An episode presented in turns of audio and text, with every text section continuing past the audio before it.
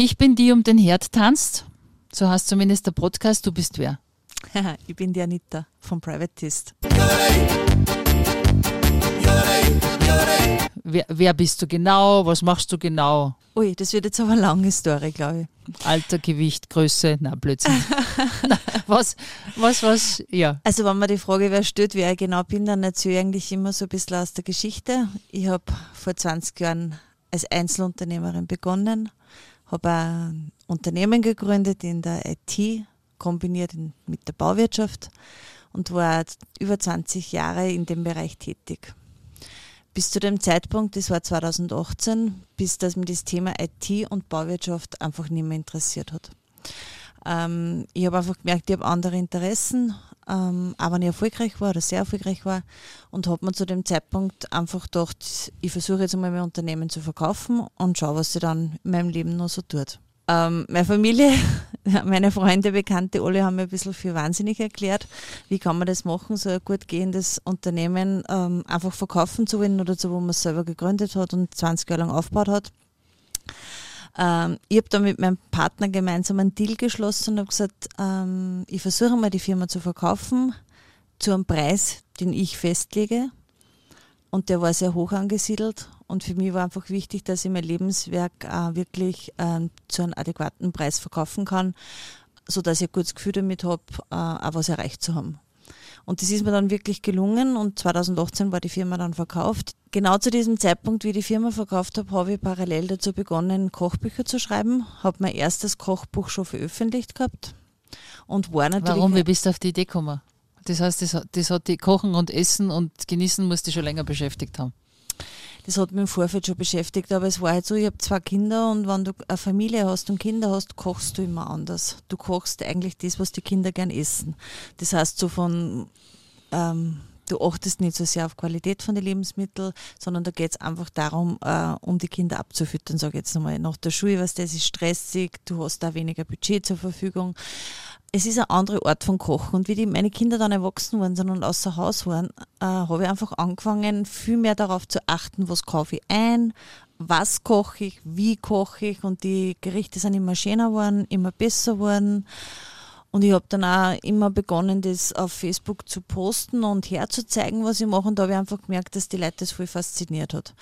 Und es waren eigentlich meine Follower, die immer gesagt haben, Herr Nitter, schreibe mal ein Kochbuch, wir wollen die Rezepte gebündelt in ein Werk kommen. Und so ist es eigentlich zum ersten Kochbuch gekommen. Das ist eigentlich wirklich parallel zum Firmenverkauf entstanden. Und ich sage immer, für mich war das ein bisschen die Therapiearbeit. Nämlich auf der einen Seite die Firma zu verkaufen und mit dem abzuschließen und andererseits gleich wieder was Neues entstehen zu lassen. Ja, und mit dem ersten Kochbuch war ich dann eh gut ein, ein ganzes Jahr eigentlich sehr beschäftigt, weil ich ja den ganzen Vertrieb selber gemacht habe, das ganze Marketing selber gemacht habe, also den ganzen Aufbau, die ganzen Büchereien alle beliefert habe. Also das war wieder ein Fulltime-Job in Wahrheit. Aber ich habe mich in diesem Thema oder in der Thematik Kochbücher zu schreiben wirklich sehr gefunden. Und ich habe, das jetzt mittlerweile ja schon sechs Jahre aus siebte Jahr eigentlich aus. Und ich habe jetzt äh, fünf Kochbücher schon verlegt im Eigenverlag für mich selber und habe aber auch Kochbücher fremd verlegt, wie zum Beispiel für das Revital Asbach in, im Innviertel oben, ein Gesundheitskochbuch. Und jetzt aktuell, es kommt jetzt das Werk Nummer 6, das kommt am 15. Oktober am Markt. Das ist wieder eine Auftragsarbeit für eine ganz große Institution in Oberösterreich. Äh, da darf jetzt jeder gespannt sein, was das wird. Darüber hinaus äh, hast du die sozialen Medien für dich gefunden, damit du auch dort sagst, äh, ich bringe den Leuten den Genuss und Lokale näher. Wie, hast das, wie, wie ist das entstanden? Ja, genau, das war eigentlich eine spannende Geschichte und hat wieder mit der Vorgeschichte zu tun. Wie ich das AKD-Baunetzwerk geführt habe, war eines der Dienstleistungen, die wir der Bauwirtschaft angeboten haben, Facebook-Seiten aufzubauen. Das heißt, ich bin eigentlich seit, seit Ursprung, seitdem es Facebook gibt, ja, da haben die meisten das Tool noch nicht einmal kennt, äh, war ich schon in der Materie drinnen, weil ich es gelernt habe von der Pike auf, um es dann in unserem Netzwerk unseren Kunden zu verkaufen. Das heißt, wir haben zehn Jahre lang äh, fast alle Facebook-Seiten in Oberöst Oberösterreich aufgebaut, die Baufirmen betrieben haben dann. Damit war ich sehr für Facebook, damit habe ich das Tool gekannt und damit habe ich natürlich auch schon eine ganz große Community gehabt. In Facebook habe ich dann die Gruppe Linz ist gegründet die man, glaube ich, kennt. Mittlerweile mhm. 44.000 Gruppenmitglieder. Also die ist wirklich gewachsen. Ich kann mich noch gut erinnern, wie die ersten 2000 äh, Follower in dieser Gruppe waren oder Mitglieder in dieser Gruppe waren, äh, haben mich ganz viele Medien ähm, gefragt, interviewt, Fernsehbeiträge sind gedreht worden, weil das ein Wahnsinn war, dass ich 2000 Mitglieder habe. Heute sind es 44.000. Ja, also die Dimensionen haben sich ja völlig verändert. Aber dadurch habe ich natürlich schon eine gewisse Präsenz auf alle, auf alle Social Media Kanäle eigentlich gehabt. Instagram, LinkedIn, Pinterest, also alles, was dazugehört. Darüber hinaus gibt es Österreich ist und in der Corona-Zeit habe ich dann nur regional statt global gegründet und habe mhm. mich ein bisschen mehr fokussiert auf die Direktvermarkter in Österreich. Warum im positiven Sinn hast du das angetan? Oder was ist der Motor bei dir dahinter, dass du sagst, ich mache jetzt das? Naja, mittlerweile ist es trotzdem auch ein Businessmodell. Also mittlerweile ist es trotzdem mein Job geworden, ähm, Kochbücher zu schreiben, ähm, über Direktvermarktung zu berichten, über Gastronomie zu berichten. Jetzt ist wieder aus einem Hobby eigentlich Job geworden. Und ich sehe es aber nicht als Job, sondern es macht mir einfach Spaß. Es ist genau das, äh, was mir Freude bereitet. Ähm, es ist viel Arbeit. Jeder, der mit Social Media zu tun hat, weiß, ähm, nicht nur, dass man Stunden davor sitzt, sondern man muss ja emotional viel verkraften, weil es einfach eine offene Bühne ist, wo du immer wieder Leute hast, die gegen dich schießen oder die gegen dich oder deine Art sind.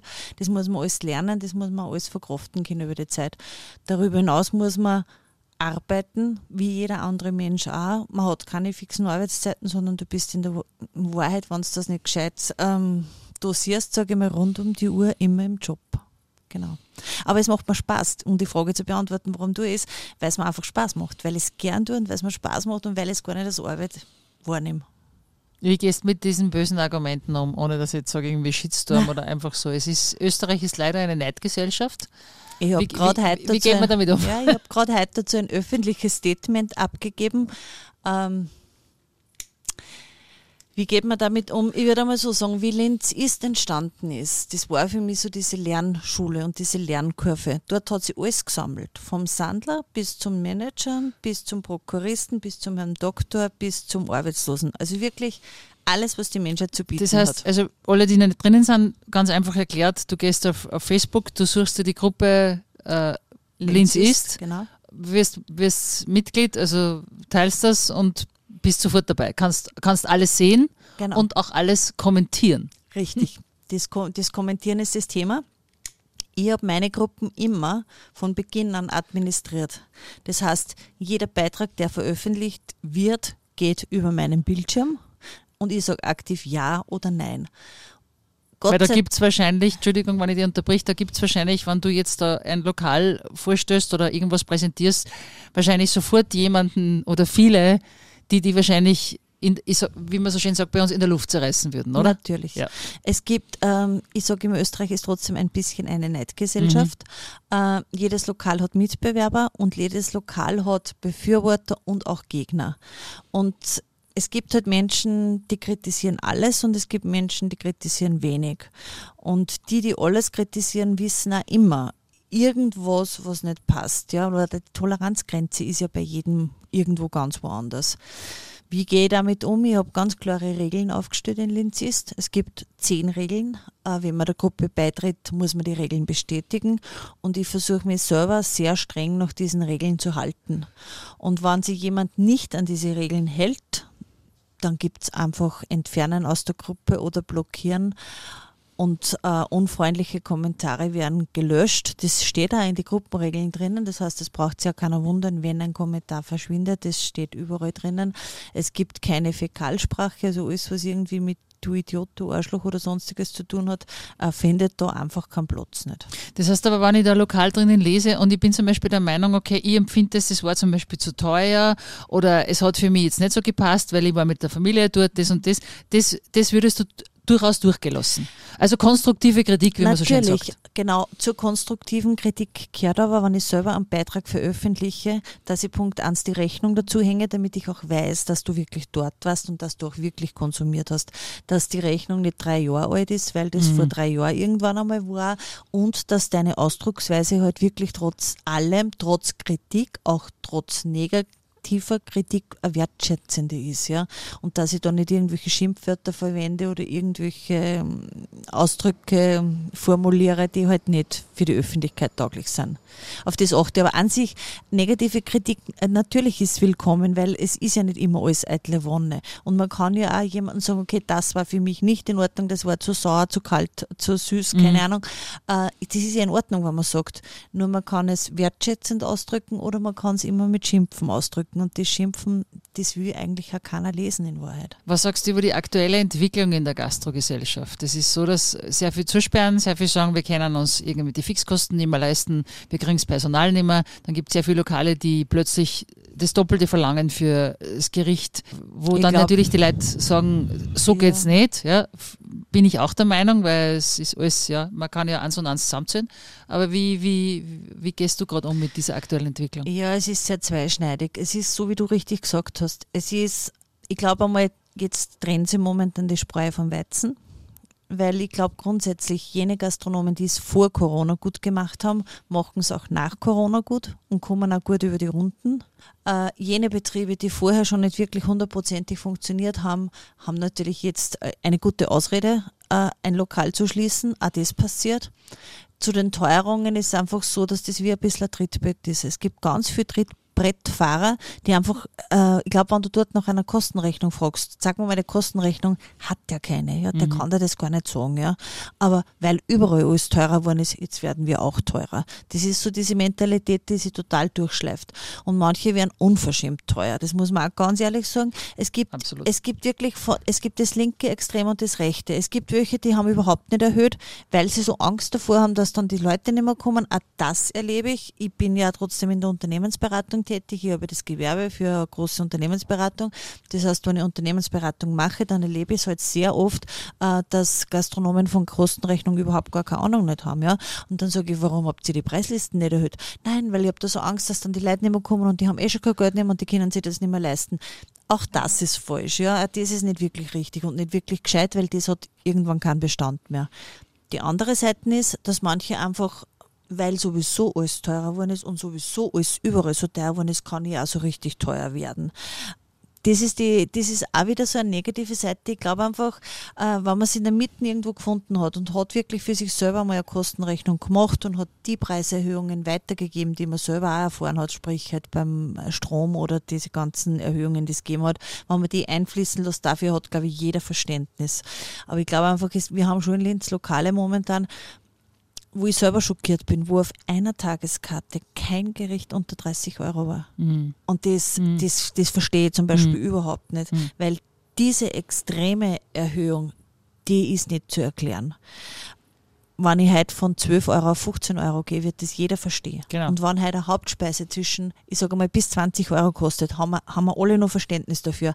Aber ich habe schon, also wir haben wirklich ein paar Lokale, wo ich selber Bauchweh habe und wo ich einfach selber sage, das ist absolut einfach nicht mehr gerechtfertigt, dass die Speisen über 30 Euro kosten und ich auch keine Auswahl habe, weil einfach alles so teuer ist. Und da rede ich jetzt nicht von der Haubengastronomie. Da rede ich von einem normalen Gasthaus, Restaurant oder Lokal.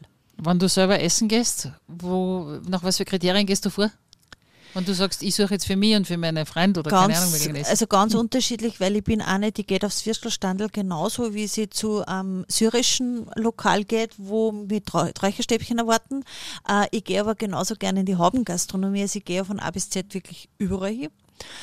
Äh, ich will immer eigentlich aus, auf was man Gusto haben. Also wenn ich heute indisch essen gehe, dann schaue ich, dann überlege ich mir, zu welchen Inder dass ich gehe. Und wenn ich heute ins Haubenrestaurant gehe will, dann habe ich auch meine, meine persönlichen Favoriten. Aber ich kann jetzt nicht so sagen, ich werde sehr oft gefragt, was ist dein Lieblingsrestaurant? Das mhm. kann ich echt nicht beantworten, weil es, ich, kann, ich kann da auf einer Hand gleich fünf Lokale sagen, wo ich wirklich total gern selber persönlich hingehe und trotzdem komme ich nur einmal im Jahr hin weil ich einfach so die Vielfalt mag. Ich mag mhm. einfach wirklich von A bis Z alles so ein bisschen ausprobieren. Wann ist bei dir so, wo du sagst, jetzt ist das Fass am Überlaufen, jetzt haben es die verärgert, wo du selber sagst, nein, das passt jetzt nicht. Weil ich sage immer, ich habe das bei mir selber auf der Seite, es sind Lebensmittel, die sind immer anders, es sind Menschen in der Küche, keine Computer. Das heißt, der hat einmal einen guten Tag, der hat einen schlechten Tag, also zweite Chance hat jeder verdient. Aber wann ist bei dir so, wo du sagst, jetzt wurde ich verarscht? Also ich fühle mich zum Beispiel, kann jetzt ein, Beisp ein aktuelles Be also Beispiel einfach mhm. erzählen. Ja? Ähm, du gehst, ohne jetzt Namen zu nennen, du gehst in ein Lokal und siehst auf der Karten so an der Wand ähm, eine, eine Trüffeleierspeise auf, ein, auf einem Brot. Brot mhm. Eine Brotschreibe mit, einem Trüffel, mit mhm. einer Trüffeleierspeise. Mhm. Und darüber steht kleine, kleines Gericht. Und du bestößt dir das und es steht kein Preis dabei und du hinterfragst das auch nicht. Und du zahlst dann auf der äh, bei der Rechnung dafür 28 Euro. Und das ist so das Thema, wo ich mir, wo ich mir dann denke, okay, da wird jetzt echt viel blöd verkauft. Weil da rechnet man einfach damit, dass man Punkt 1 nicht nachfragt, was das Gericht kostet, weil man liest auf der Karte aber ohne Preis. Also wer fragt da schon wirklich nach? Ja?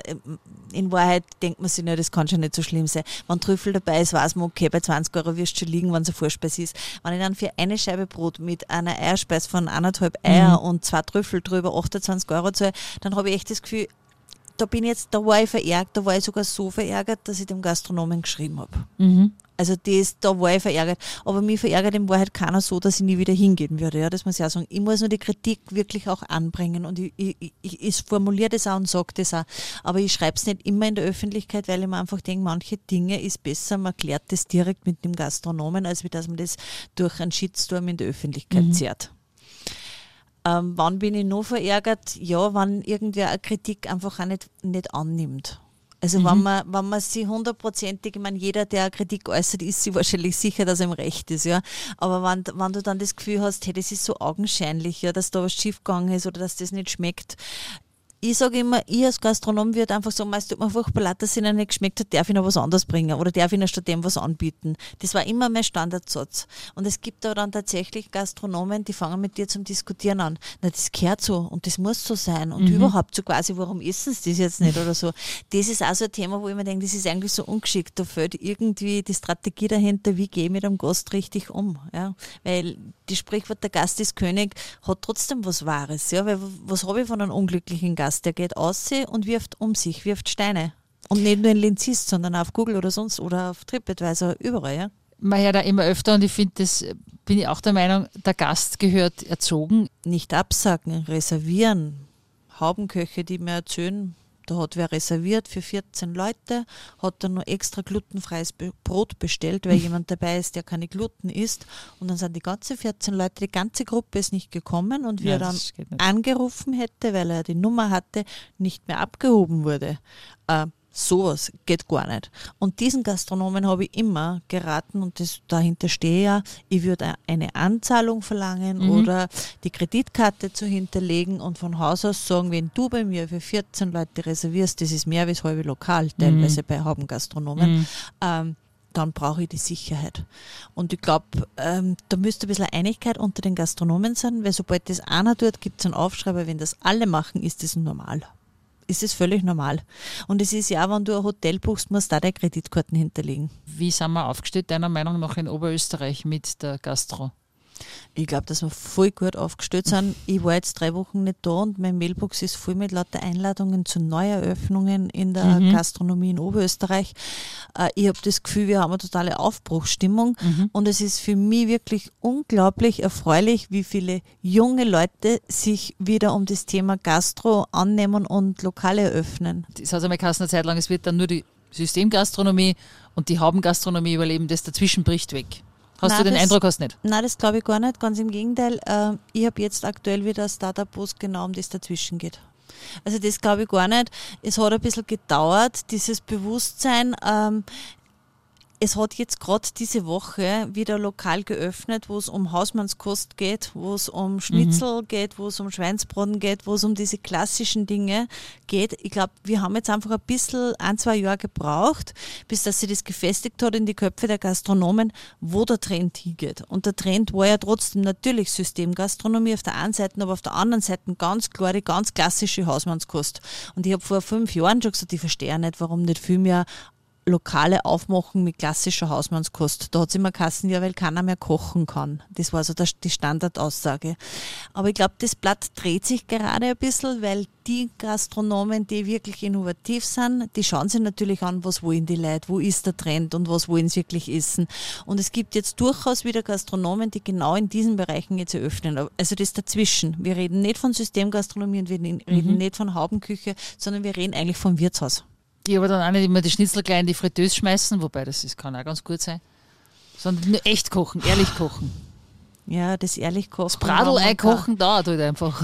Aber das Bradel kann man nicht so schnell ersetzen wie ein Schnitzel. Beim Schnitzel hast du Ja. die Waldpfanne oder Fritteuse. Ja. Und rein von der Kostenrechnung her und vom kaufmännischen her und vom Zeitaufwand her wird immer die Fritteuse siegen. Ja? Mhm. Heißt aber jetzt nicht zwingend, dass das jetzt ungenießbar wäre. Beim Schweinsbraten, da hast du keine Alternative. Ja? In Schweinsbraten wirst du immer machen, äh, so wie er gehört und den wird es immer klassisch geben. Ja?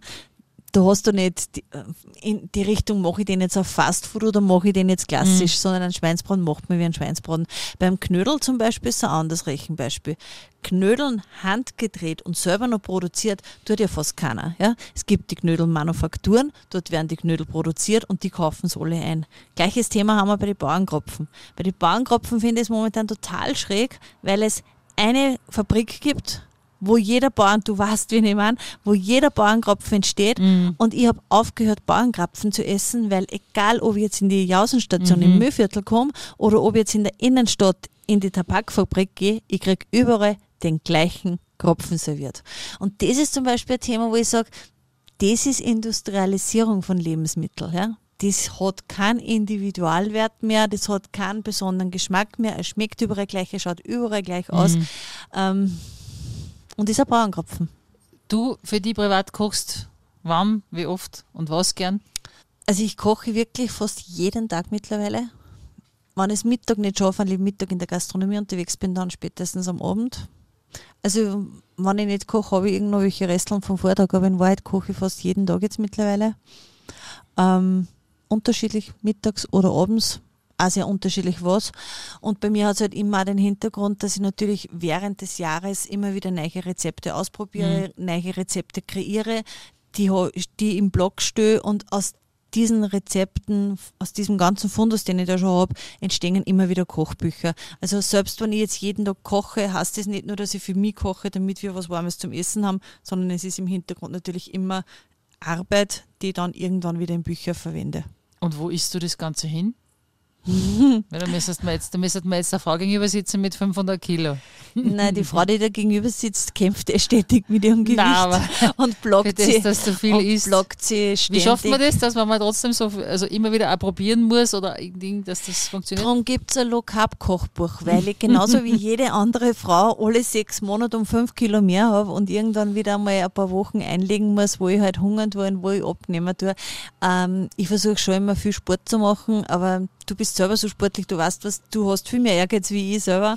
Also ich blog mir jetzt momentan wieder jeden zweiten Tag eine Stunde zu machen, eine halbe Stunde Ausdauer und eine halbe Stunde Muskulatur. Aber ich, hab, ich, ich mache genau denselben Kampf jede andere Frau oder vielleicht auch Mann. Das heißt, man weiß, man isst viel, man weiß, man sündigt, man stellt sich auf die Waage, shit, schon wieder ein, zwei Kilo mehr, manchmal sind es auch fünf Kilo mehr. Äh, und irgendwann, so meistens im Jänner, kriege ich dann so, "Bah, Anita, du musst jetzt wieder abnehmen. Und dann habe ich halt wieder zwei Monate oder drei Monate, wo ich mich lokal ernähre, wo ich wieder, ich habe wirklich immer so Phasen, wo ich gleich zehn Kilo abnehme. Aber ich nehme auch zehn Kilo vorher zu. Also es ist ja nicht so, dass ich nicht zunehme. Also ich kämpfe für jeder andere, ganz einfach. Letzte Frage, kriegt bei mir jeder das letzte Abendmahl? Ha, das steht schon da vor mir, gell? Achso, siehst du, hast genau, das musst du jetzt noch probieren. Nachdem ich mir ja heute diesen neuen Mixer gekauft habe, wie ich schon angesprochen habe beim Elektrohandel, habe ich eine, eine Signature Gazpacho gemacht. Jetzt musst du kosten, wie es schmeckt. Mit übrigens mit Biotomaten aus dem Everdinger Becken, weil jetzt haben wir gerade Tomatenzeit. Und du hättest jetzt eigentlich nicht sagen sollen, was drinnen ist, aber Gazpacho kann natürlich von allem Möglichen sein. Also das Erste, was mir dazu einfällt, das passt total zur, zu Chili Vanille, weil es hat den gewissen Pep, Ja. den man auf deiner Webseite auch findet. Also es, sie ist leicht feurig. Ich glaube, so will es da sein. Es ist aber übrigens kein, keine Chili drin, es ist ein, also frischer Knoblauch. Der macht es ein Nein, es bisschen. ist, es ist, es ist Punkt eins, man schmeckt die Tomate. Also es ist total würzig. Aber es ist auch sehr feurig. Dass es der Knoblauch ist, auf das war ich jetzt nicht gekommen. Also mein ich Mann hat mir gesagt, die wirklich- ist viel zu scharf. Ja, ich habe mir gedacht, das ist wirklich Chili drinnen. Ja. Sie ist auch scharf, aber nichtsdestotrotz, ich finde es gut. Sehr gut sogar. Danke. Es, ist, mhm. es schmeckt bei mir jedes Mal anders, wie ich es mache. Es ist lustig. Aber es liegt wahrscheinlich wirklich an den Tomaten, weil aber es, es sind sehr, unglaublich viele Tomaten drin. Aber es ist sehr erstaunlich, dass man die Tomaten nur so ausschmeckt, obwohl es so scharf ist. Es ist jetzt, das ist, also ich sage immer, Tomate ist jetzt die Frucht. Wenn du eine beißt, das ist ja unglaublich. Ja. Paradiesapfel, mhm. Paradeiser, heißt mhm. nicht umsonst so bei uns. Also letztes Abendmahl. Du erwarst, dass morgen gehst in die Kiste, in die Urne auf Wolke 7. Was müsste es geben? Mit wem, mit wem würdest du gern essen? und wo würdest du es gern machen? Hm. Dass du sagst, ja, es ist jetzt wirklich ein schöner, krönender kulinarischer Abschluss. Es ist immer, das macht jetzt vielleicht komisch an, aber wenn mich wer fragt, was würdest du jetzt essen, egal ob ich jetzt stirb oder nicht stirb, der erste Gedanke, der bei mir kommt, sind Sushi. Wirklich? Ja, und ich weiß nicht warum. Weil ich bin an sich sehr eine regionale Esserin. Also das heißt, ich, ich, ich, mag ja selber voll gern regionale Lebensmittel, ich mag ein Schnitzel, ich mag ein Händel, ich mag einen Schweinsbraten. Aber wenn du mich so ganz unvorbereitet, so wie jetzt, ganz schnell fragst, ist ihm der erste Gedanke in meinem Kopf, sind Sushi von meinem Lieblings-Sushi-Produzenten, äh, die mir jetzt wünschen würde. Und Den müssen wir jetzt sagen, wer ist das? Den darf man jetzt sagen. Jeder darf bei das mir darf ist der Marius sagen, Draganus von Sushi for Fun. Mhm. Ähm, der ja eigentlich gar kein Lokal nicht hat, sondern bei dem man einfach die Sushi bestellt und genau. der da auch einen gewissen Wert nach Hause liefert. Für mich ist das wirklich einfach ein Künstler. Also für mich, die sind optischer Hammer. Aber du hast da quasi Maki äh, und, und Sashimi und also das ist Alles. Jetzt, das ist nicht nur genau. reine Sushi, sondern genau. das ist die ganze asiatische äh, Thematik mhm. rund um das Sushi mit, auch mit nicht Fisch und mit viel Gemüse. Mhm. Aber das ist also ziemlich das Einzige, was mir ich zum Beispiel in einem Lieferservice bestelle. Also ich würde mir jetzt nie ein Schnitzel im Lieferservice bestellen, nein. nein weil das mache ich mir hundertmal selber schneller, als wie das im Lieferservice da ist. Aber so eine Sushi-Platte, so, die habe ich sicher ein, zweimal im Jahr, bestelle mir die, weil ich einfach die voll gern ist und voll gern mag. Und ich glaube, das könnte das letzte Abendmahl sein. Mit wem würdest du es genießen oder sitzt allein da zufrieden und sagst Danke, Tschüss? Nein, ich würde es natürlich mit dem Werner genießen, logischerweise. Oder im Idealfall mit unseren Kindern natürlich. Ja. Und es ist auch, diese Sushi-Platten genießen wir auch immer mit den Kindern im familiären Kreis, Umfeld und Kreis. Also beim Essen kommen die Leute zusammen. Genau, so ist es. Ja, eigentlich schräg, weil das die Sushi so gern ist. ich wünsche dir noch ganz viel Sushi-Platten und äh, Sushi bevor es dann wirklich soweit ist. Und wer weiß, ob wir dann noch. Also das können wir beißen, da können wir genau. Sushi kannst du immer essen, auch mit, mit, auch mit den Dritten. noch. Ja, genau. genau. Dankeschön. Ich sage danke für die Einladung.